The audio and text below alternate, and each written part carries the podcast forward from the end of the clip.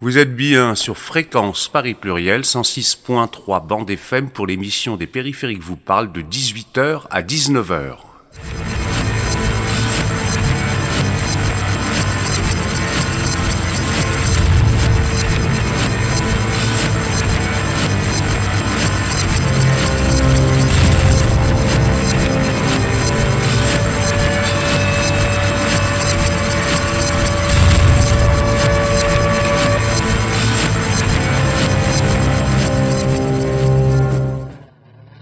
Vous allez pouvoir écouter durant cette heure euh, la visioconférence que nous avons faite, euh, en tout cas l'équipe de l'Université du bien commun à Paris, avec l'économiste Jean-Benoît Zieberman. Donc euh, tout de suite, nous allons vous présenter l'objet de cette visio qui était justement de la parution de son ouvrage en 2021 intitulé Les biens communs des jardins partagés à Wikipédia.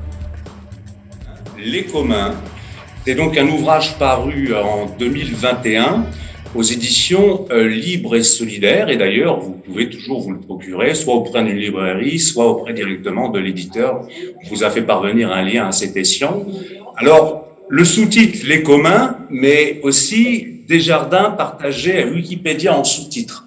J'avoue qu'effectivement, il était très difficile de faire une synthèse descriptive euh, des communs euh, dans le cadre d'un sous-titre d'ouvrage mais j'ai été très impressionné à la lecture de l'ouvrage de voir, d'avoir une espèce de souci d'exhaustivité, à la fois historique et en même temps contemporain par rapport à une forme d'inventaire et d'analyse des différentes formes de commun. Alors cet ouvrage est très très très complet, très précis. Alors Jean Benoît, bien évidemment, est économiste, chercheur euh, au CNRS, et donc, euh, vous allez vous intéresser, Jean Benoît, très vite à la notion des communs via l'ascendant que vont prendre les logiciels et notamment la question des logiciels libres.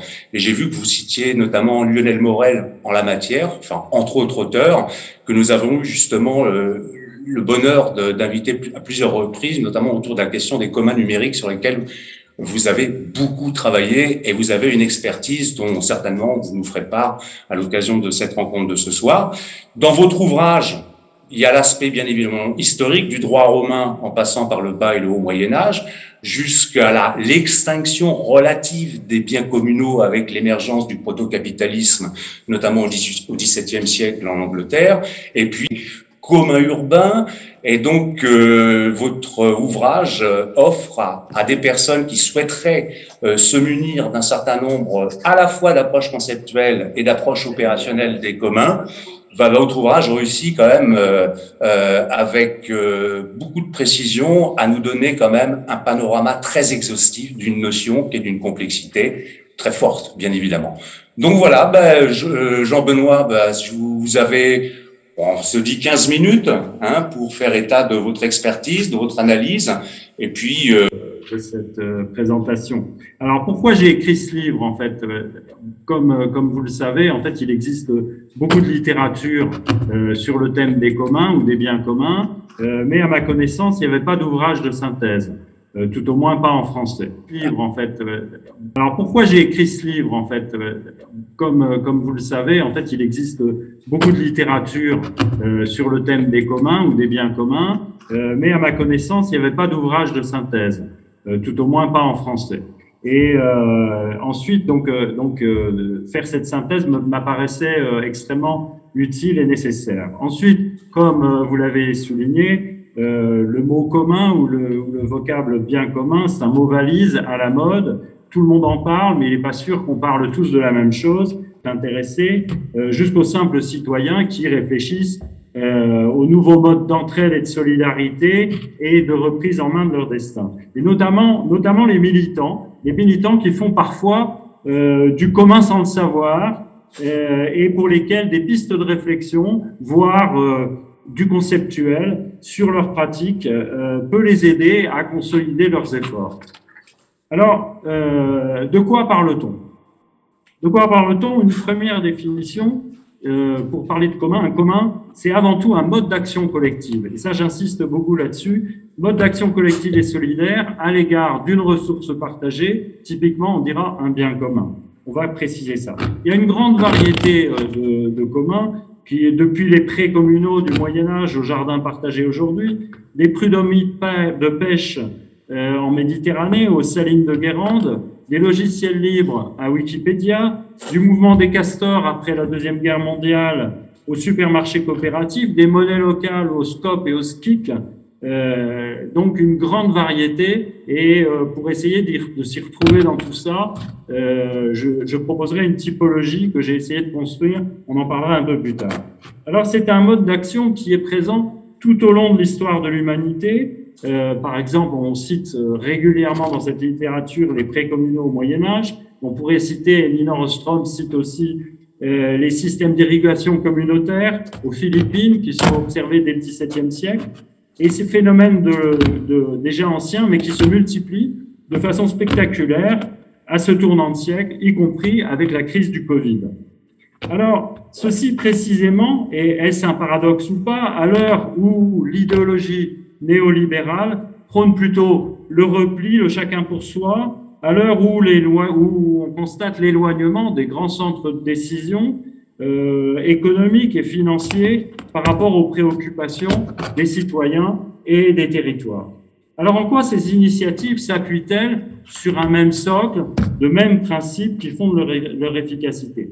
Alors pour euh, répondre à cette question, j'essaye de, je m'appuie sur une tradition analytique qui, euh, donc vous l'avez dit, est née des travaux d'Elinor Ostrom, prix Nobel d'économie en 2009, et, euh, et, donc, on va, on va essayer d'avancer dans ce sens-là. Premier point, en fait, pour distinguer ce qui est commun et bien commun. Deux vocables qui sont souvent confondus où la distinction entre les deux n'est pas toujours très claire. Alors, très clairement, euh, un commun, donc je l'ai dit, c'est un mode d'action collective sur une ressource, alors qu'un bien commun, on va le définir, c'est un bien partagé, finalement, cette ressource même sur laquelle il s'agit d'agir. Donc, une définition simple d'un bien commun, sans refaire l'historique des fondements et de l'évolution de la notion de commun ou de son statut, et sans oublier euh, là où nous sommes aujourd'hui, à l'université du bien commun, euh, une définition qui prend volontairement ses distances euh, avec les approches ou les tentatives visant à positionner la, la notion de bien commun à l'égard des deux critères d'exclusivité et de rivalité sur lesquels se fonde la distinction notamment entre biens privés et, euh, et euh, eh bien, donc moi, je, propose la définition de bien commun, d'abord en disant que c'est un bien dans un sens large, dans un sens large, c'est-à-dire ça peut être un bien matériel, immatériel, voire intangible, et il est commun en ce sens que euh, son, son niveau, son état conditionne euh, la situation, l'état d'une fraction plus ou moins grande pardon, de l'humanité à une échelle qui peut aller du micro-local à l'humanité tout entière, si on pense par exemple au climat avec le problème du réchauffement climatique.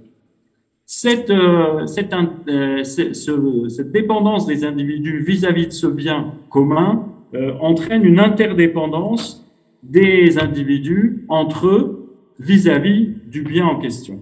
Et donc cette, cette interdépendance relève d'un intérêt commun et, euh, et, elle renvoie donc cette, à cette notion d'intérêt commun qui est extrêmement important. Alors, est-ce qu'on peut parler à ce niveau de communauté pour autant? On reviendra là-dessus. Il est sans doute un peu euh, précoce pour parler de communauté. Et puis, donc, euh, cette ressource commune, je parle de ressources communes parce que euh, Ostrom utilise ce, ce, terme Common Pool of Resources qui est euh, complètement central dans la littérature ici de ses travaux. Alors, euh, donc ces biens communs, en fait, euh, ils doivent faire face à, deux grands types de périls. Le premier type de péril, c'est le manque d'attention qu'on peut porter à ce commun, manque d'attention par défaut d'entretien, manque de vigilance, manque de vigilance par rapport à des comportements néfastes qui peuvent nuire au commun ou dégradation directe par exemple la pollution d'une rivière ou d'une nappe phréatique. Et puis, mon dégradation aussi liée à la surexploitation. Surexploitation, euh, dans l'exemple le plus commun, le plus courant, c'est l'exemple de la surpêche qui épuise une ressource halieutique ou euh, la congestion et l'accumulation de débris sur des orbites satellitaires, exemple qui est quand même un peu moins connu mais qui est extrêmement important. Alors, l'un et l'autre de, ces types de dégradation peuvent résulter de comportements opportunistes ou bien simplement de l'absence de prise en charge de l'intérêt commun. Si cet intérêt n'est pas pris en charge, alors effectivement, la dégradation est au, rendez-vous. Et au cœur de cette euh, menace, euh, il y a la notion de dilemme social qui est presque toujours présente euh, dans, dans, le cas d'un bien commun. dilemme social quand l'intérêt individuel et l'intérêt collectif peuvent s'avérer antagoniques. Et euh, c'est ce que ce qu'on retrouve dans la littérature, dans, sur le vocable de tragédie des communs, quand les comportements individuels ou l'absence de, de comportements collectifs peut apporter de rationalité collective, peut amener à la dégradation, voire à la disparition de la ressource. Deuxième type de grande menace, c'est l'appropriation abusive. Et quand elle altère ou interdit à la ressource, l'accès à la ressource à ceux qui en sont exclus. Par exemple, la privatisation d'une rue euh, servant de passage aux habitants de tout un quartier ou euh, d'accès à un site naturel. À Marseille, il y a un certain nombre de cas comme ça qui sont euh, tout à fait patents. Ou encore, dans un autre domaine, le dépôt de brevets sur des algorithmes informatiques dans un seul but spéculatif qui va empêcher effectivement l'innovation, qui va empêcher un certain nombre d'entreprises ou de développeurs de faire leur travail, et c'est ce qu'on nomme, par opposition à la tragédie des communs, la tragédie des anticommuns. Alors ces biens communs, précisément, euh, je disais le manque d'attention peut être catastrophique, ces, biens communs, ils ont besoin d'être gérés. Et, pour être gérés, il y a différentes, euh, différentes configurations qui peuvent euh, entrer en compte. La première configuration, en fait, c'est l'absence de gouvernance, c'est-à-dire absence de gestion, et le bien commun reste la proie des prédateurs et ce qui entraîne une grande menace sur sa durabilité. L'exemple, un exemple terrible, c'est celui de la forêt amazonienne qui a des conséquences sur notre vie de terrien à tous et où la déforestation euh, entraîne effectivement des, des, des, conséquences sur le climat qui sont euh, tout à fait catastrophiques. ensuite, la gouvernance, elle, peut, elle peut être publique. Elle peut être publique soit dévolu à l'État, l'État euh, donc qui va euh, fixer. Donc, après avoir euh, défini un bien commun, on peut aller un peu plus loin dans la définition d'un commun. Là, je reprends effectivement euh, la proposition de définition qui a été faite par Benjamin Coria euh, à partir de l'investigation des travaux d'Ostrom.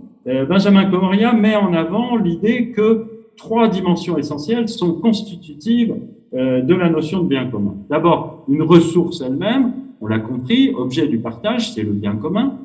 Deuxièmement, la nature des droits et des obligations qui lient les participants au commun. Là, on comprend qu'il n'y a pas de commun sans commoneur, sans participant du commun, il n'y a pas de commun sans communauté. Euh, et le, la troisième dimension, c'est le mode de gouvernance du commun qui permet aux participants de faire respecter le système des droits et obligations qu'il régit, y compris euh, en ce qui concerne la, la, régulation, la défense contre les menaces qui pèsent sur le commun, menaces internes liées au comportement opportuniste ou menaces externes liées euh, à des, tentatives de prédation. Alors, comme je l'ai dit, euh, il y a une grande variété de communs et donc je propose une typologie que je vais brosser très très rapidement euh, les communs fonciers ou naturels, euh, c'est la catégorie historique euh, qui est le plus souvent qui est le plus, pardon, excusez-moi, la catégorie historique pour lesquelles se posent le plus souvent des problèmes de durabilité pour des ressources renouvelables et donc des problèmes de dégradation et d'épuisement dont on a déjà parlé. Euh, évidemment, ces communs naturels peuvent être aussi des communs hérités ou construits par l'homme, comme euh, j'ai parlé tout à l'heure d'un système d'irrigation communautaire qui n'existe pas à l'état naturel, mais qui a été construit par l'homme et qui fait partie de ces communs fonciers ou naturels. Ensuite, les communs de la connaissance ou communs informationnels qui ont été étudiés par Elinor Ostrom et Charlotte Hess dans la fin de la carrière d'Ostrom. Euh, évidemment, euh, ces communs euh, de la connaissance commun ou commun informationnel ont été largement boostés euh, par, euh, en, par le phénomène de la numérisation. On parle même de commun numérique aujourd'hui. On pourra citer euh, les logiciels libres, les logiciels open source, Wikipédia et, tous les wikis, le décryptage du génome humain ou encore les bases de données stellaires. Alors, les communs culturels qui se, pour lesquels les, les, outils juridiques que représentent les Creative Commons ont permis de proposer un outil, une vision alternative à celui du copyright. Enfin, ensuite, les communs territoriaux euh, qui euh, euh, se définissent dans leur rapport organique au territoire, les communs sociaux qui sont souvent à une échelle locale ou micro-locale et qui visent notamment à répondre au creusement des inégalités socio-spatiales et de pallier les insuffisances de l'État-providence pour répondre aux besoins essentiels des habitants en matière de santé, de sécurité, d'alimentation, de logement, etc. Enfin, les communs urbains, euh, qui se sont largement développés avec, avec la, vague, la vague des mouvements euh, Occupy, euh, et, euh, et, qui visent la réappropriation des ressources urbaines à l'encontre des velléités de privatisation et d'usage exclusif, et qui englobent l'ensemble des initiatives de reprise en main citoyenne euh, des conditions de vie urbaine. On pourra inclure dans cette catégorie des initiatives comme les supermarchés coopératifs, comme euh, la Louvre ou les Grandes Salles à Paris, le Cafouche à Marseille, mais aussi des régies quartiers, des crèches euh, parentales, etc. Alors, dans quelle, dans quelle mesure ces communs euh, peuvent-ils faire société? Dans quelle mesure peuvent-ils constituer la base d'un changement profond de nos sociétés sur les plans économiques, social, politiques euh, est-ce qu'ils sont en mesure d'annoncer euh, l'émergence de ce qu'on pourrait, que d'aucuns ont appelé de leur vœu, sous le vocable d'une euh, république des communs? Ou bien leur multiplication amorce-t-elle, leur multiplication amorce-t-elle une mutation profonde, un, un capitalisme en bout de course, ou bien manifeste-t-elle simplement l'émergence d'un contre-pouvoir citoyen euh, qui, euh, qui serait susceptible de contrebalancer les excès d'un capitalisme mondialisé. Et surtout, est-ce qu'elle n'est pas la face émergée d'un phénomène plus profond qui serait la, la progression de ce qu'on pourrait désigner comme l'esprit des communs et de poser ainsi les bases d'une nouvelle forme de démocratie. En même temps, s'il faut se garder d'une vision euh, trop angélique de l'intérêt commun, l'agir en commun ne poursuit pas nécessairement des objectifs euh, généreux et altruistes, défendre l'intérêt d'un groupe, un intérêt commun au niveau d'un groupe, peut s'opposer à l'intérêt d'autres groupes, euh, voire même à l'intérêt général. Par exemple, des ressources pastorales en alpage peuvent nuire à des, des, au développement des usages récréatifs euh, de la montagne. Euh, ou encore, l'intérêt commun peut s'opposer à des intérêts individuels, comme euh, on peut l'illustrer avec le syndrome qu'on a appelé NIMBY, Not in my backyard, je suis tout à fait pour qu'un dispositif, par exemple, une salle de shoot ou euh, euh, un local d'accueil pour les SDF soit construit et ouvert, mais évidemment, je ne veux, pas que ce soit dans mon quartier, je ne veux pas en supporter euh, les conséquences. voilà.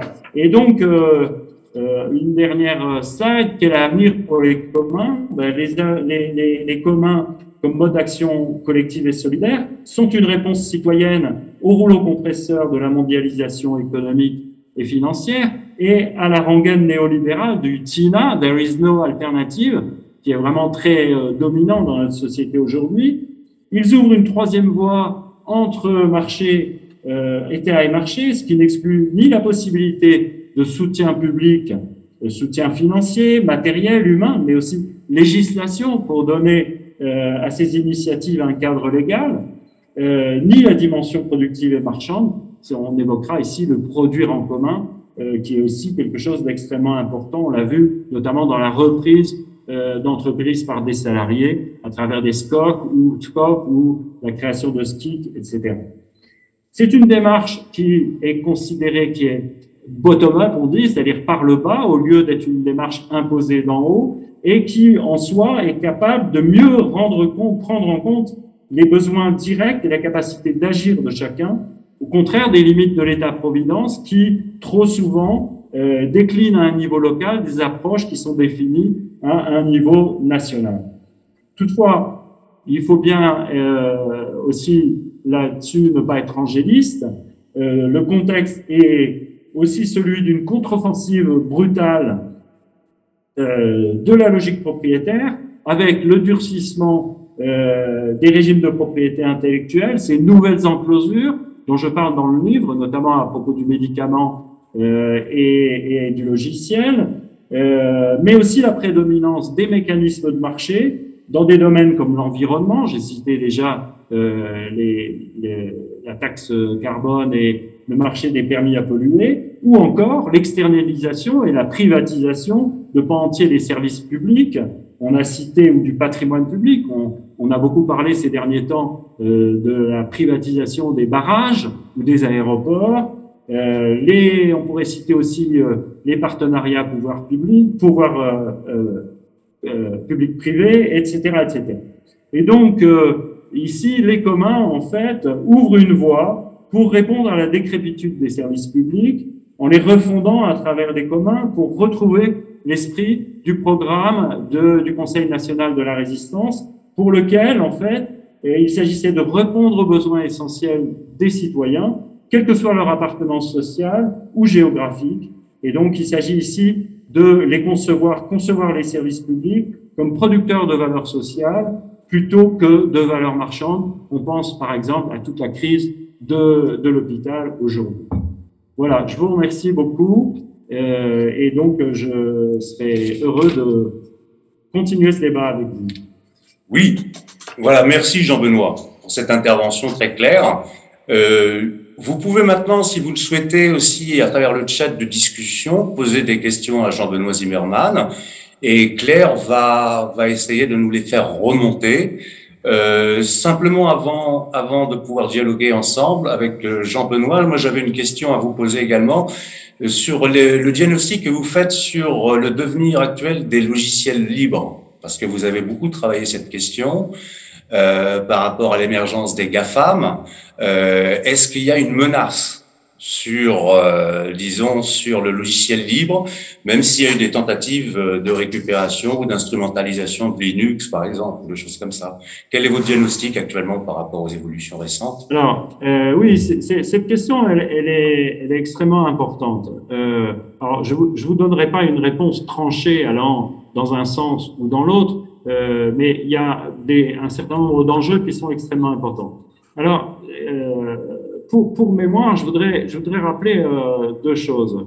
Euh, je voudrais rappeler euh, d'abord que au départ, euh, les logiciels libres dans, qui sont nés donc au tout début des années 80, euh, sur l'initiative d'un certain nombre de gens et notamment d'un Américain qui s'appelle Richard Stallman, ces logiciels libres euh, au départ, était une affaire d'informaticiens, de développeurs pour les développeurs. C'est-à-dire qu'en fait, ça se passait dans un monde d'informaticiens qui, du coup, mutualisaient, échangeaient des ressources autour de ces logiciels de manière à avancer ensemble plutôt que d'avancer en concurrence les uns avec les autres.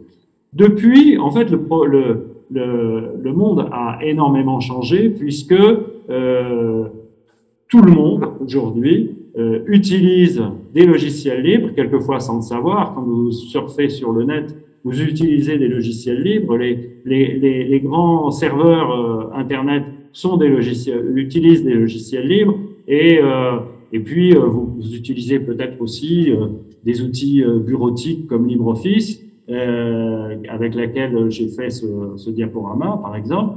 eh bien, donc, beaucoup, beaucoup de gens qui ne sont pas des développeurs utilisent des logiciels libres. Donc, il y a eu déjà une première grande transformation. Et cette grande transformation s'est aussi accompagnée par le fait qu'un certain nombre d'entreprises euh, sont rentrées dans le monde du logiciel libre ou de l'open source. Petite nuance qui sur laquelle je ne vais pas rentrer dans les détails. Euh, mais donc, euh, le, le, il y a eu un tournant marchand euh, aussi dans le logiciel, dans le logiciel libre, qui a fait que aujourd'hui le logiciel n'est est aussi affaire d'entreprise et euh, une majorité en fait de contributeurs au projet de logiciel libre sont des gens qui sont euh, salariés euh, ou de leur entreprise ou directement des entrepreneurs qui participent à ces projets pour les faire avancer. Donc, vous voyez, le contexte est quand même complètement différent de celui qu'il a été aux origines. Alors, puisqu'on parle d'entreprise, il faut savoir, et là, effectivement, puisque vous souleviez la question des menaces, puisqu'on parle d'entreprise, il faut savoir qu'une entreprise comme Microsoft a été, euh, dans les années 80, 90, voire même début des années 2000, a été euh, le, un des plus grands, si ce n'est le plus grand, euh, opposant au logiciel libre. Euh, alors que c'est pas le cas d'autres entreprises comme IBM, par exemple, qui très vite, dès les années 90, euh, a mis beaucoup d'argent pour euh, pour supporter, pour donner, pour aider un certain nombre de projets de logiciels libres. alors Microsoft, en fait, dans ses débuts, Steve Ballmer le patron de Microsoft déclarait que le, logiciel libre était un cancer pour le monde de l'informatique. Et ça, euh, c'est quand même quelque chose de très très marquant, des, propos euh, extrêmement durs. Euh, et, on avait tendance à opposer en fait le monde. Donc il y, a, eu un fameux un fameux livre qui a été écrit par Raymond, un auteur américain, qui a écrit un livre qui s'appelle The Cathedral, Cathedral and the Bazaar et pour opposer le modèle euh, cathédrale, le modèle cloisonné type Microsoft de production de logiciels et euh, le modèle du logiciel libre, qui n'est pas tant le bazar que ça d'ailleurs, parce que c'est un monde qui est quand même euh, très organisé, contrairement à ce qu'on pourrait croire. Mais donc Microsoft aujourd'hui a libéré le code d'un certain nombre de ses, de produits, c'est-à-dire libéré, c'est-à-dire il, il en a révélé le code source et mis euh, ce code source sous une licence open source et, euh, et euh, il contribue lui-même, soit directement en payant, en, payant un certain nombre de ses salariés, soit en supportant financièrement un certain nombre de projets logiciels. Alors, on pourrait s'en réjouir, on pourrait dire, mais c'est très bien, formidable, tout le monde s'y met.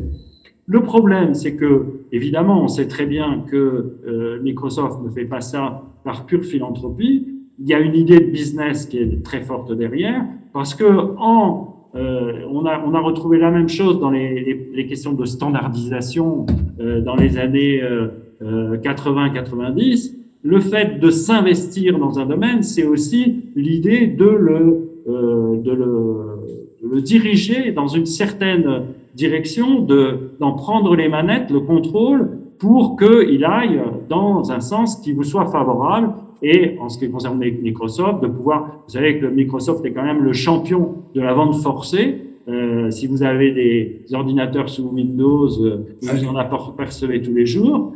Et donc, Microsoft a été, a euh, condamné par la justice euh, américaine, la législation antitrust et européenne à plusieurs reprises pour abus de position dominante de ce point de vue-là, eh bien Microsoft essaye de retrouver, d'imposer sa position dominante, y compris dans le logiciel libre. Donc qui deviendrait euh, quelque chose qui échapperait à sa logique de commun. Voilà. Donc ça, c'est, on retrouve, il faut savoir qu'on retrouve une situation qui est un peu euh, similaire euh, dans Wikipédia, puisque euh, Wikipédia est utilisé de manière intensive comme euh, par Google, par exemple, comme euh, vous pouvez vous rendre compte quand vous faites une recherche euh, sur Google sur une personne particulière ou, ou un film ou n'importe quoi ou une notion, Google vous envoie tout de suite la référence du début d'un article Wikipédia. Et donc utilise Wikipédia pour nourrir son, propre business. Donc en échange euh, la patronne de Wikipédia a râlé parce que euh, des entreprises comme Google ou Microsoft ou euh, l'ensemble des GAFAM qui utilisent Wikipédia ne contribuent pas suffisamment financièrement à soutenir la fondation Wikimedia, qui est, qui est la fondation qui soutient financièrement Wikipédia. Mais en même temps, le revers de la médaille, c'est que plus ces gens-là soutiennent financièrement, plus ils obtiennent de part de représentation dans les instances dirigeantes de Wikipédia, et plus ils sont capables euh, d'orienter Wikipédia dans un sens ou dans un autre, de faire euh, effectivement, euh, de prendre, prendre place euh, à l'intérieur euh, de des, instances d'orientation et de régulation de Wikipédia. Donc, euh, c'est véritablement un vrai danger. J'en parle dans le livre et donc vous, citiez Lionel Morel. Lionel Morel a beaucoup travaillé sur cette question-là, de ce que j'appelle le dévoiement des communs, et c'est effectivement une menace qui, c'est une forme de prédation. Tout à l'heure, je citais la menace externe. La menace externe, elle peut prendre des formes de, des formes de prédation qui sont pas nécessairement des formes sous les formes de rachat ou, ou, ou, euh, de prédation sauvage, mais on sait très bien effectivement que euh, la logique euh, de, des GAFAM est une logique prédative euh, qui est extrêmement forte. Et là elle est, elle est présente, elle nécessite beaucoup de, beaucoup de, de vigilance une question, je pense, qui sera intéressante. Euh, et moi, je, je, suis un peu frustré du fait que vous n'ayez pas parlé du tout des jardins. Oui. Bon, mais alors, je vous donne, donc, je veux bien que vous en parliez. Et je crois que je suis pas la seule parce qu'il y a une Marie que je connais de La Réunion qui fait sa thèse autour des communs des jardins. Donc, je pense que c'est bien si vous en parlez. Et donc, euh, la question de Marine Izquierdo, c'est euh, on entend parfois dire qu'il faudrait donner un statut aux communs, en l'occurrence les communs naturels. Qu'en pensez-vous? Quel type de statut selon vous? Alors, euh, en ce qui concerne les jardins, donc les jardins partagés, oui. je pense, je pense qu'il faut remonter, il faut remonter assez loin dans l'histoire en fait, parce que finalement, l'origine des jardins partagés, ce sont les prés communaux euh, qui, qui, ont, qui se sont développés partout en Europe euh, euh au, au, Moyen Âge. Mais en fait, on en parle, la littérature euh, parle surtout de cette période-là, parce que c'est une période euh, sur laquelle on a, on a des archives les historiens, on peut faire des travaux remarquables en la matière. Mais évidemment, la notion de, de pré communal existait depuis très très longtemps euh, dans, à, à l'aube de l'humanité, en fait, à, à l'idée de partager une terre pour pouvoir en tirer les fruits, euh, ce sont des, des choses qu'on retrouvait, y compris euh, dans un certain nombre euh, de, de, de, sociétés primitives. Euh, chez les chasseurs-cueilleurs, il y avait effectivement l'idée qu'on pouvait coexister. Alors quelquefois, c'était coexistence ou rivalité, effectivement, puisque puisque effectivement euh, on est on est euh, dans un contexte. Alors je reviendrai sur la notion de rivalité. Hein, on est dans un contexte où euh, l'usage commun peut entraîner des formes de concurrence. Alors ça remonte à, très longtemps. Donc je, vais je dis quelques mots sur les les les, les prés communaux. Les, alors les prés communaux qui s'étaient répandus un peu partout en Europe ont, ont, connu un, un arrêt euh, à partir du moment, alors notamment aussi beaucoup l'exemple des Highlands. Fréquence Paris pluriel 106.3 bande FM jusqu'à 19h pour l'émission des périphéries que vous parle et nous reprenons l'écoute de nos échanges avec l'économiste Jean-Benoît Zimmermann à l'occasion justement de la parution de son livre, c'était déjà en 2021, sur les biens communs. Euh, où euh, au moment où s'est développé euh, le marché de la laine et le commerce de la laine, il était devenu très intéressant pour un certain nombre d'éleveurs de, moutons de s'approprier ces, biens territoriaux qui étaient auparavant gérés collectivement. Ils étaient gérés collectivement avec le fait qu'il y avait une variété notamment d'usages. C'était pas simplement que chacun allait faire paître ses bêtes, mais il y avait une variété d'usages euh, dans ces, dans ces prés communaux euh, qui faisait que euh, c'était de véritables écosystèmes. Alors les gens n'avaient pas réfléchi à des tas de concepts en la matière, mais euh, à travers l'histoire et à travers les interactions entre les individus, se construit parfois des systèmes sociaux complexes qui sont extrêmement performants. Il y a des tas d'exemples euh, dans, dans, dans l'histoire de l'humanité qui, qui, le montre. Et donc, euh, euh, ces, ces, complémentarités entre euh, différents, différents, euh, différents types de cultures ou l'élevage ou et également l'habitat sur ces prés communaux permettaient, en faisait des écosystèmes complexes extrêmement riches et extrêmement et capables de, résister euh, euh, au fil du temps. Alors, ils ont été attaqués, ces, c'est, on a parlé de tragédie des communs. Euh, l'idée de tragédie de commun qui a été en fait un, une, un, argument, notamment de la part de ces éleveurs qui voulaient s'approprier ces, ces, prés pour, pour, pour y faire paître leurs moutons et à des fins effectivement d'usage extensif. Ça a été aussi dans la littérature, il y a un fameux, un fameux article qui a été écrit par un, un, écologue qui s'appelle Gareth Hardin, un biologiste écologue dans les années 68, euh, enfin en 1968, qui s'appelle La tragédie des communs. Et, euh, et Gareth Hardin explique que, euh, étant donné euh, en prenant l'exemple des précommunaux, il explique qu'un éleveur qui a un certain nombre de bêtes euh, qui qui sur ses prés, donc comme s'il il n'y avait que l'élevage dans, son exemple. Euh, finalement, il pourrait très bien, il a, mettons, 10 moutons qui fait paître sur ses prés. Dans le fond, il se dit, si je mets un onzième mouton, évidemment, ça fera un peu moins d'herbe à partager, mais, mais ça ne changera pas grand-chose pour chacun de mes moutons. Et donc, je peux mettre un, mouton de plus. Et puis, si je peux mettre un mouton de plus, je peux en mettre un deuxième, je peux en mettre un troisième. Et les autres éleveurs vont se dire la même chose. Et, euh, et au bout du, compte, ben, finalement, il y aura, il n'y a pas de limite à la croissance du, du, du cheptel global. Et donc, les prés euh, ne seront plus capables de se renouveler, ils vont se dégrader. C'est exactement, on a exactement le, même exemple dans un autre domaine. Si on pense à la, pêche, la surpêche dans des domaines comme le thon rouge, par exemple. La réponse que propose Gareth Hardin et qui a été la réponse euh, historique euh, qui a été faite, c'est de dire il faut privatiser, il faut euh, laisser le marché faire, la propriété privée et le marché au lieu de cette propriété collective gérée collectivement. Donc, les, maintenant, revenons-en, euh, c'est ce qu'on a appelé le mouvement des enclosures, qui petit à petit s'est étendu sur l'Europe et a fait que une grande partie, pas la totalité, mais une grande partie de ces prêts communaux, de ces prêts gérés en communauté, euh, a disparu euh, au profit d'une euh, exploitation capitaliste et, exclusive et du gain de la propriété exclusive à l'encontre de ces prêts. Alors, les jardins, les jardins partagés, finalement, c'est un retour, c'est un retour en force, mais de quelque chose qui n'a jamais complètement disparu.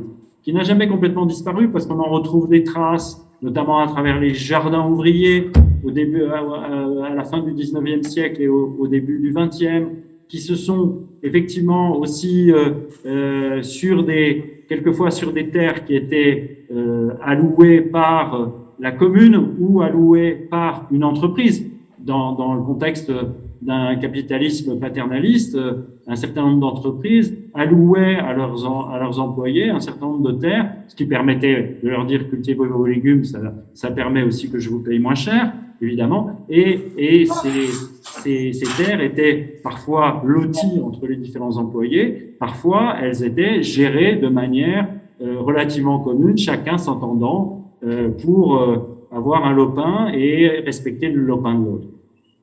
Donc, euh, ça, c'est la version un petit peu classique qui a réussi à se prolonger. Et, euh, et, en fait, la version moderne est revenue un peu en force, notamment euh, euh aux États-Unis et à New York dans les années 70, où à New York, il y avait un certain nombre de, de, de terrains au cœur de la ville qui étaient qui étaient clos et qui étaient qui qui appartenaient à des promoteurs sur lesquels il y avait sans doute des, des projets euh, d'ériger euh, quelques nouveaux, nouveaux immeubles et, euh, et, qui étaient clos et, et, et, inutilisés. Et donc, il y a eu tout un mouvement, effectivement, dans les années 70 pour se réapproprier euh, ces, ces, terrains et cultiver de manière communautaire sur ces terrains. Alors, alors ça, ça a beaucoup inspiré, effectivement, le renouveau d'un, d'un, mouvement de jardins partagés euh, en Europe et en France en particulier. Et euh, aujourd'hui, effectivement, euh, il y a énormément d'associations. les gens se regroupent en associations. Rarement, c'est rarement complètement des individus les uns avec les autres, mais très ou très souvent, ils s'associent et prennent un statut qui leur permet effectivement d'avoir une personnalité morale pour pouvoir revendiquer le droit de cultiver, euh, de cultiver ces terres. Et bon, ben, comme vous le savez, il y a aussi euh, un certain nombre euh, de communes qui aujourd'hui euh, décident d'allouer des terres, de mettre à disposition des terrains pour qu'on puisse cultiver ensemble. Et cultiver ensemble, c'est euh, aussi quelque chose. Enfin, moi, je connais un exemple à Marseille qui est un exemple formidable. Il y a une association qui s'appelle Brouette et compagnie, qui est dans le quartier de la Belle de à Marseille. Et euh, donc, euh, le quartier de la Belle de comme vous le savez peut-être, est un des quartiers euh, les plus pauvres d'Europe, qui est un quartier historique, qui est pas du tout, on pense toujours le quartier nord avec du béton, des, des grandes barres. Là, c'est pas du tout un quartier où il y a des grandes barres, c'est un quartier où il y a du petit habitat, souvent dégradé. Et, et, là, donc Brouette et compagnie, a initié avec, avec les habitants, enfin, c'est une association d'habitants, qui a initié euh, un certain nombre de jardins partagés et en même temps, en faisant bénéficier chacun, en mutualisant le jardin partagé, c'est pas simplement le fait de cultiver un bout de terrain ensemble où chacun son petit lopin et se donner des conseils et des coups de main, mais c'est aussi euh, faire partager la connaissance des plantes que les uns et les autres ont. Parce que euh, une telle qui est d'origine portugaise a l'habitude d'utiliser telle herbe qui va pousser peut-être inopinément euh, sur le terrain et qui va et que d'autres vont croire être de mauvaises herbes et vont arracher et qui vont lui, lui expliquer ah ben non non non telle, telle herbe elle est au contraire extrêmement euh, utile dans la cuisine voilà ce qu'on en fait etc et ces échanges sont extrêmement riches et ça fait partie ça aussi euh, du commun, le fait de mutualiser une ressource, c'est aussi apporter dans un réservoir commun. Hein, euh, euh, Ostrom parle de common pool of resources, et c'est un réservoir commun qui n'est pas simplement le bien commun du début, mais qui est un bien commun qui se construit, qui s'enrichit à travers ce que chacun apporte, euh, dans, ce, dans, dans, dans cette dynamique de commun et de communauté. Voilà. Alors maintenant sur le, c'était quel statut euh... Alors je relis la question. Euh, on entend parfois dire qu'il faudrait donner un statut au commun, en l'occurrence au commun naturel. Qu'en pensez-vous? Quel, est le, quel type de statut selon vous? Oui, alors, euh, alors je, suis, je ne suis pas juriste. Il y a, il y a un peu toute une histoire hein, de. Est-ce que euh, la question est de savoir s'il faut donner un statut au commun ou au bien commun euh, alors, Pardon, excusez-moi, ce serait plutôt au commun, au commun naturel, euh, les forêts primaires, les océans, pour euh, voilà, notamment statut juridique effectivement. Alors, je voulais connaître votre point de vue. Euh, si on regarde les communs naturels, en fait, euh, alors encore une fois, je suis un petit peu gêné par par par le l'éventuel euh, enfin, si on parle des biens communs naturels, les biens communs naturels, on les retrouve euh, très loin. Euh, ils ont un statut très loin. C'est res publica euh, dans, dans, le droit romain, euh, qui sont des, des, biens qui n'appartiennent à personne et qui, et qui sont à la disposition de tous. Et, et là, c'est c'est l'eau, c'est les, les, rivages de la mer, c'est l'air qu'on respire, etc. Euh, ça, ça a été repris, on le retrouve euh, dans, dans, dans le droit français, euh, euh dans le Code civil euh, après la Révolution française, euh, cette définition un petit peu naturaliste euh, des, des, choses, de la chose publique, des choses publiques, de, ces biens, communs naturels. Alors maintenant, quand on parle de commun, est-ce qu'il faut donner un statut? Alors, c'est bien commun. Je veux dire aussi quand même que euh, les Italiens, euh, enfin tout au moins une partie euh, des Italiens, euh, ont voulu euh, travailler à, la, à donner un statut dans la dans la loi italienne. donner un statut au bien commun. Et il y a eu tout un travail qui a été fait euh, par une, une commission euh, de la commission Rodota euh, qui a donné un statut au, au bien commun entre, euh, entre bien public et bien privé, puisque dans la constitution italienne, il était, était, existait le statut de bien public et le statut de bien privé, et donc il s'agissait de, lui donner un statut. Alors ce, ce statut n'est pas rentré dans la Constitution italienne, mais un certain nombre de villes euh, se le sont appropriées, notamment la ville de Naples. Et, euh, et donc la ville de Naples, en fait, a utilisé ce statut pour euh, prendre une, une, initiative, développer des initiatives pour développer des communs à l'intérieur de de, de la ville, dans le, dans le territoire de la ville de Naples, et notamment pour permettre à un certain nombre de biens qui puissent être et qui sont délaissés euh, de manière à qu'ils puissent être, qu'ils puissent être emparés par des citoyens de manière officielle et soutenus par euh, la municipalité pour euh, des projets euh, dans l'intérêt de tous, dans l'intérêt commun. Alors, c'est pas vraiment un statut en soi, un statut juridique pour des communs. Euh, je pense qu'un statut juridique pour des communs euh, euh, pour des communs naturels, je vois pas très bien comment on pourrait avoir un statut juridique. Euh, quel statut donner à des communs euh, sur les communs naturels Parce que je pense qu'en fait, il y a des situations qui sont extrêmement euh, différentes. Si je reprends l'exemple des prud'homies de pêche euh, au bord de la Méditerranée, les prud'homies de pêche donc sont des, des groupements de pêcheurs. donc ça existe depuis des siècles. Et ces groupements de pêcheurs sont des groupements qui, euh, euh, dans lesquels euh, il y a un certain nombre de gens qui sont reconnus pour leur autorité parce qu'ils sont reconnus comme ayant une très bonne connaissance du milieu dans, toutes ces, dans toutes ces dimensions. Et, et donc ces prud'homies permettent de répartir, de se coordonner sur des instruments de coordination extrêmement efficaces entre pêcheurs pour éviter la surpêche, pour permettre la surpêche ou la, la, pêche euh, inappropriée pour permettre effectivement la durabilité de cette ressource. Ça, les, les prud'homies ont un statut en tant que prud'homies. Euh, dans d'autres cas, on va avoir des associations, par exemple, on va avoir ou alors on va avoir un syndicat. Il y a des syndicats, par exemple, dans les questions d'irrigation, il y a des syndicats euh, euh, d'irrigation qui gèrent en commun euh, l'irrigation d'un certain nombre de terres. Euh, voilà. Et puis dans d'autres cas, ce sont des communs qui sont complètement informels. Alors le fait de, de pouvoir avoir un statut, euh, ils peuvent au moins avoir un statut éventuellement associatif qui permet d'être reconnu comme personne morale et de pouvoir éventuellement euh, ester en justice s'il y a besoin euh, pour protéger le commun de, de, dangers qui peuvent le menacer.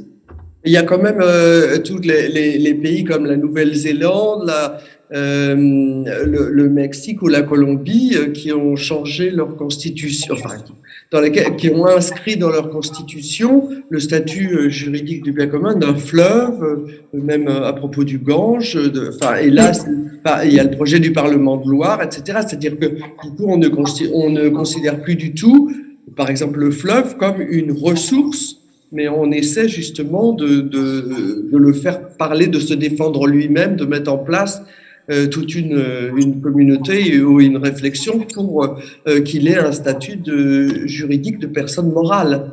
C'est ça, après on va, sur, on va, sur, le terrain des droits de la nature, mais certains opposent, certains opposent droit de la nature et commun. Mais pourtant, pour autant, commun, c'est un mode de gestion, l'un n'empêche pas l'autre. Voilà. On pourrait très bien imaginer ces communs naturels avoir une personnalité juridique, tout en étant un commun naturel, donc géré de manière partagée avec toutes les caractéristiques que vous mentionnez. Pour, pour réagir sur ce qui vient d'être dit, euh, là encore, il s'agit plutôt euh, bonjour Marine, puisqu'on euh, il s'agit, il s'agit euh, euh, essentiellement, quand vous parlez d'un fleuve, Claire, euh, il s'agit d'un bien commun. et effectivement, il y a une, tout un débat aujourd'hui sur la question de donner une personnalité morale à des non-humains. Euh, et ça, c'est là-dessus, il y a un débat qui est extrêmement important. Mais il est au niveau des, de, de biens communs que sont un fleuve, une forêt, euh, euh, voire, voire une, une, espèce animale dans, dans un contexte dans un contexte particulier. Mais, mais au, au, niveau, là, par contre, quand euh, il s'agit d'un mode d'un mode d'action collective autour de ce bien commun, euh, la question, effectivement, euh, de, il n'y a pas de réponse, il a pas de réponse euh, simple à cette question de statut juridique. Ça dépend, euh, ça dépend beaucoup de la manière dont les gens s'organisent. Parce que, par exemple, si je prends les prud'hommies de pêche, les prud'hommies de pêche, pour moi, enfin, j'aime bien cet exemple parce que cet exemple, il est, les prud'hommies de pêche sont euh, un commun, sont un commun, sont un mode de gestion d'un bien commun qui sont les ressources halieutiques dans une dans une zone de pêche. Et, donc, pour moi, ce sont deux, on, voit bien, ce sont deux choses différentes. Et, donc, les questions de, statut juridique ne se posent pas de la même façon s'il s'agit de commun ou de bien commun. Ok, alors je vous euh, fais part maintenant de la question de Joseph San Giorgio que je, que je salue. Euh, selon votre expérience, est-ce qu'il y a une juste échelle taille et diversité du groupe, type de territoire, etc., pour que les communs vivent bien. Est-ce qu'il y a une juste échelle? Pardon. Alors, euh, je dirais, je dirais qu'il y a une échelle appropriée. C'est-à-dire qu'il y a une échelle appropriée dans la mesure où, euh, où euh, ça va dépendre du type de commun et du type de bien commun en question. Et, et, et donc, ça va, ça va pouvoir être très extrêmement variable. Ça va être pouvoir extrêmement variable selon effectivement euh, la préoccupation et selon la manière dont euh, les commoners, les participants au commun, euh, vont pouvoir interagir. Euh, on, a, on, on, a coutume d'entendre, on entend assez souvent que, euh, et c'est d'ailleurs présent hein, chez les, dans les travaux de Ostrom, qui a travaillé sur des communs naturels essentiellement, enfin, le, tout, toute toute son école, puisqu'elle a fondé tout un groupe euh, qui, qui, a, qui, appuie euh, effectivement sa théorie, enfin, sur lesquels, les travaux desquels elle, s'est appuyée pour euh, construire son travail théorique, donc l'école qu'on appelle l'école de Bloomingdale, euh, ont travaillé essentiellement sur les communs naturels. Et euh, Ostrom dit bien que, euh, et elle rejoint d'autres auteurs plus théoriciens en la matière, elle dit bien que dans dans un certain nombre de cas et avec et dans des échelles réduites, euh, le, le, fonctionnement euh, en commun est un mode de coordination qui peut être extrêmement efficace pour gérer euh, une ressource, une ressource naturelle. Alors, euh, quand on va, quand on essaye d'aller au-delà de ça, on va s'apercevoir que euh, selon le type de, bien commun et le type d'interaction possible entre entre les participants, on va avoir des échelles complètement différentes. Euh, quand il va s'agir, par exemple, de, monter une régie de quartier, euh, ben, c'est les, les, habitants euh, de, du quartier qui vont être concernés. On va se retrouver, ou quand il s'agit, comme par exemple, un autre exemple que, que, j'affectionne, ici à Marseille, qui s'appelle l'après-m, euh, que je cite très, très très succinctement dans mon livre, malheureusement, parce que quand je l'ai écrit, c'était les tout débuts de l'après-m. L'après-m, ce sont d'anciens salariés d'un McDonald's dans les quartiers nord de Marseille, qui, euh, euh, McDonald's a fermé ce restaurant et euh, a licencié ses salariés. Et un certain nombre de ces salariés euh, ont lutté, d'abord euh, par rapport à leur licenciement, et aussi pour récupérer le bâtiment dans lequel, euh, dans le, euh, qui était le bâtiment euh, du restaurant. Et ensuite, on montait, notamment pendant, pendant le, la crise du Covid, on montait une, une structure pour apporter de l'aide alimentaire aux familles qui étaient vraiment dans une grande précarité alimentaire qui avait été, qui avait explosé à, cause du confinement.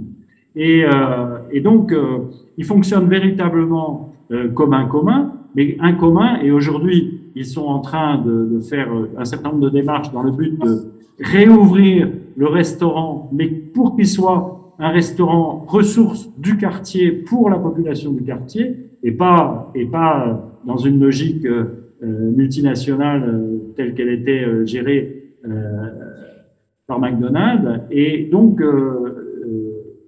un certain nombre de gens sont impliqués, de gens du quartier, voire de gens qui sont euh, extérieurs au quartier, qui viennent donner un coup de main en tant que volontaires.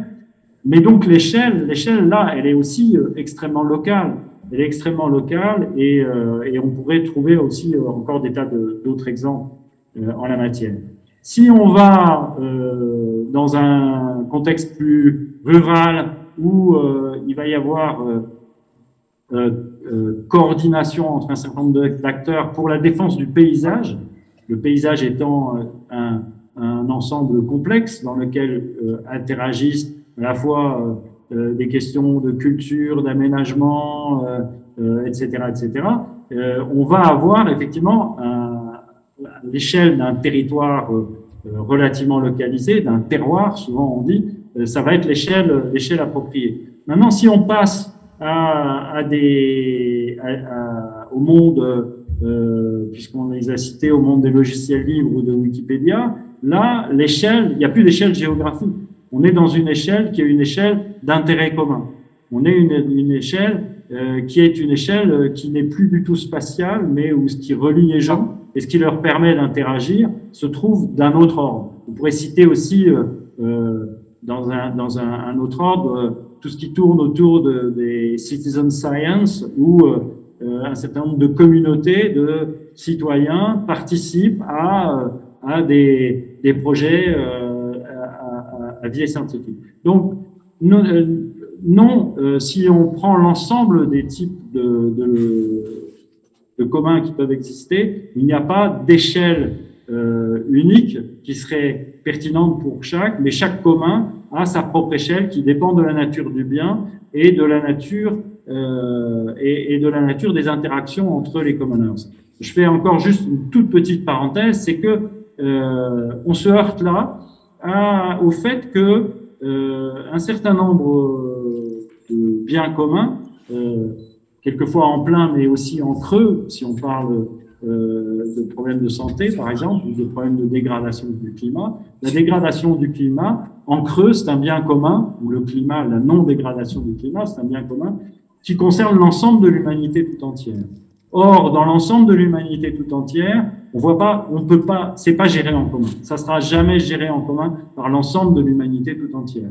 Donc, ça veut dire que euh, il, il, doit y avoir des, des formes de commun euh, qui sont des formes euh, alors, et des formes de gestion, on a parlé des COP, euh, oui, sûrement, très certainement, les COP sont, euh, ont un rôle à jouer là-dedans, mais ça ne veut pas dire qu'il n'y a pas de communs qui peuvent, qui peuvent avoir une forme d'action de manière beaucoup plus localisée sur le devenir d'un bien commun tel que le climat.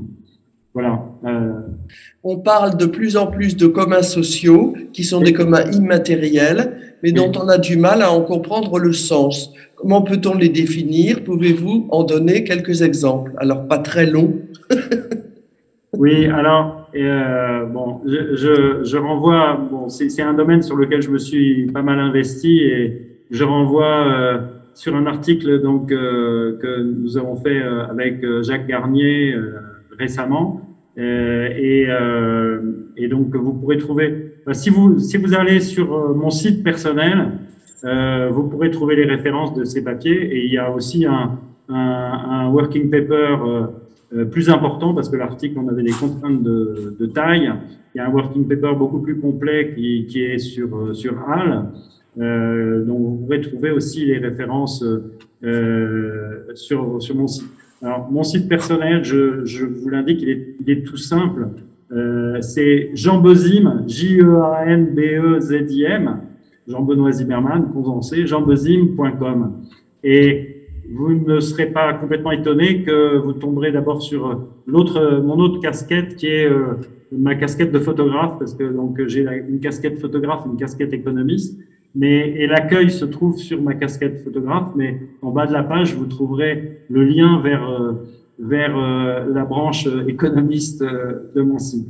Et, là, vous pourrez trouver effectivement euh, cet article et, le, la référence de l'article et, et, aussi sur le, le, working paper du travail que nous avons fait avec euh, avec Jacques Garnier. Alors très très rapidement, euh, de quoi parlons-nous quand on parle de, de communs sociaux? Euh, C'est effectivement un vocable relativement récent.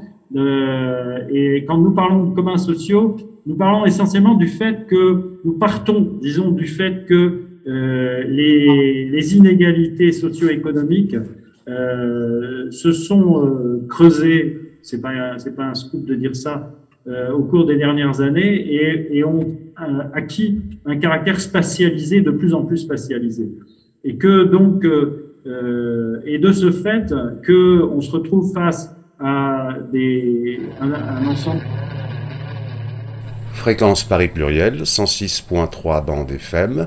Ainsi se termine cette émission des périphériques vous parle. Nous vous disons quant à nous, nous nous retrouvons donc le mois prochain. Ainsi se termine cette émission des périphériques vous parle. Restez à l'antenne.